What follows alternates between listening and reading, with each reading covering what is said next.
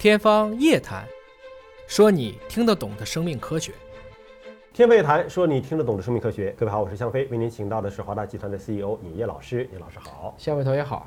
美国一项研究啊，说在疫情期间出生的儿童跟此前出生儿童相比，他的认知的水平明显的降低了。当然，他给出的理由呢，就是说疫情期间嘛，限制了孩子们的交流互动。可能外出也减少了，对，呃，但仔细看了一下呢，这项研究是在罗德岛州六百七十二名儿童当中，它的地域是相对比较局限的，嗯。啊，您怎么看这个研究？我们人脑啊，它的发育是有阶段的，嗯，前不久呢，我也是这个就跟蒋尚健老师我们一起去做了一个测验，就跟几个语言学家去聊，就讲到一个，他实际上是通过可以去读你的这个脑波的一个用核磁。去读你的这个脑部的一个活跃程度，啊，来辨别你现在看的是英文还是中文啊？这个都能分出来。对对，而且还准确率还蛮高的。哦。那后来我问他，我说你是根据什么来做的？他说很简单，就是对于初中以后才学英文的人，嗯，你的中文的语言分区，嗯，和这个其他的，比如说英语的语言分区是不一样的。嗯。而我反过来问，那我知道像欧洲有好多国家，你比如说像比利时，比利时它北部接荷兰。其他的地区是接这个法国、德国，所以在比利时，比利时是在欧洲是个小国嘛，但是他就要学很多国家的语言，便于他将来的就业。那这样的一些很小的时候，他所学的这些语言都是在一个园区里的，就他没有用到第二个区。嗯，所以其实这是个很有意思的现象，也就是意味着我们可能让一个孩子如果掌握想多语，最好的学习时期是比较小的时候。嗯，啊，一般都认为可能六岁以前。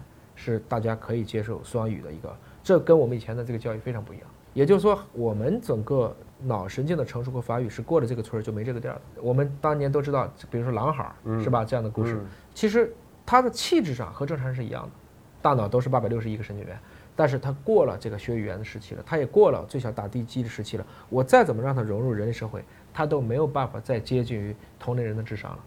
所以也就是说，你没有在。一个特别应该让孩子干这个事情的情况下，做他应该对应做的事情，就会产生对应的，比如说认知水平降低啊，一系列的问题。也就是说，人类社会的其实是一个后天的一个属性，加上先天的一个基础，它俩是一个互作的。就是我说的，你血脉、军脉、文脉这三个得一起去互作。你比如在疫情期间，首先大家都受限，对，出不去，行动受限。第二个呢，其实你也知道，不是所有的国家的这些居民都攒钱的。嗯，他罗德岛这是在美国，那。罗德岛还在美国，还算是一个比较富裕的地方了。美国有好多的家庭，其实存款都不足几百美金的，嗯啊，可能一两千美金的这样的家庭都不多。这个按比例算啊，所以他们肯定父母的压力也大，很焦虑，就更不喜欢花时间去跟孩子沟通和交流。所以这其实算是一个又不能出去接触自然，同时跟自己双亲或长辈的互动又比较少。就使得这些孩子他的认知水平出现了下降，这是一个社会问题，最终带来的是一个身体上的、心理上的一个问题。对，呃，这个研究的主要的作者呢是布朗大学的儿科研究的副教授肖恩教授啊，他说，由于家庭内部环境的这种刺激有限，可能。家庭内部环境就是不像原来那么丰富和多变了。原来能够唱个 K 啊，看个电影啊，现在也都关门了，美美国美国肯定是没有唱 K 的，美国可能更多是户外啊，大家出去体验自然啊。呃，同时就是在外面世界互动变少了。那么疫情大流行期间，儿童他在评估认知发展的测试当中的分数说低的惊人，这是智商分啊。低到什么程度？说标准化的评分的平均的智商是在一百分左右，而他们做出的这样的一个分值是下降到了七十八分。对，哇，这个差距有这么大吗？是，呃，这是有可能的啊。我们也知道，在过去呢，大家其实分析过很多，在孕期的时候经历过一些特别极端的条件。你比如说看到九幺幺的这个双塔坍塌的，或者受到恐吓、受到惊吓，后代的一些中枢神经系统症状，它都会有。嗯，就是妈妈的这些记忆。妈妈的害怕都反映到他的宝宝里去，对，表观遗传传给下一代，哎，是这样子。那这个虽然就是六百七十二名儿童，但是它也分了组，一个就是一百八十八名呢是二零二零年七月以前的，三百零八名是二零一九年一月以前的，嗯，还有一百七十六呢，就是刚好是在一九年一月到二零年三月出生的，但这些孩子都是足月的，嗯，而且并没有所谓机体上的发育障碍。还有一点呢，他大部分其实都是白人，嗯，然后就得出一个结论。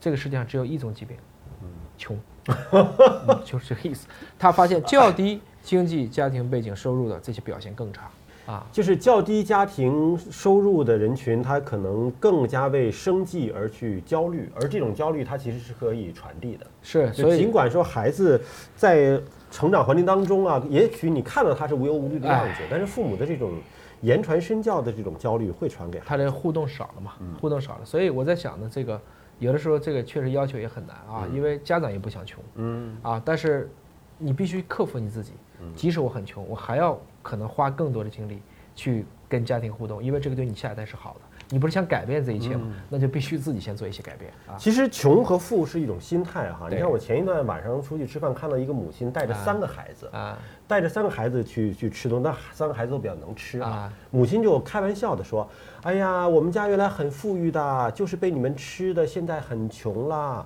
三个孩子没有一个人相信的，就说明这家境真的是不错的。母亲开这种玩笑，没有一个嗯不会啊，我们家怎么会是穷的呢？对吧？呃，这这心态是这种潜移默化的影响。其实你知道什么是穷吗？吃不上饭吧？就是欲望比能力只要高一块钱你就穷，还是自己的感受，哎对吧？如果你的能力比欲望高一块钱，你就富，嗯，就这么简单。它原来就是一块钱的差距。因为你说穷吧，那我们你可以思考一下低标准的时候，那时候大家都吃不饱，但为什么还有一些人能够从里面脱颖而出呢？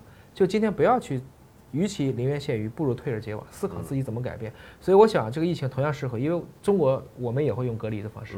那么在隔离的期间，如果不想让这样的情况发生，我们应该怎么做？其实家长应该更多的去跟加强跟孩子一个互动，这个才是对的啊。心态其实是非常重要的一件哎事情，也是我们调节我们心里的那个贫富的那杆秤啊。好，感谢您关注今天节目，下次节目时间我们再会。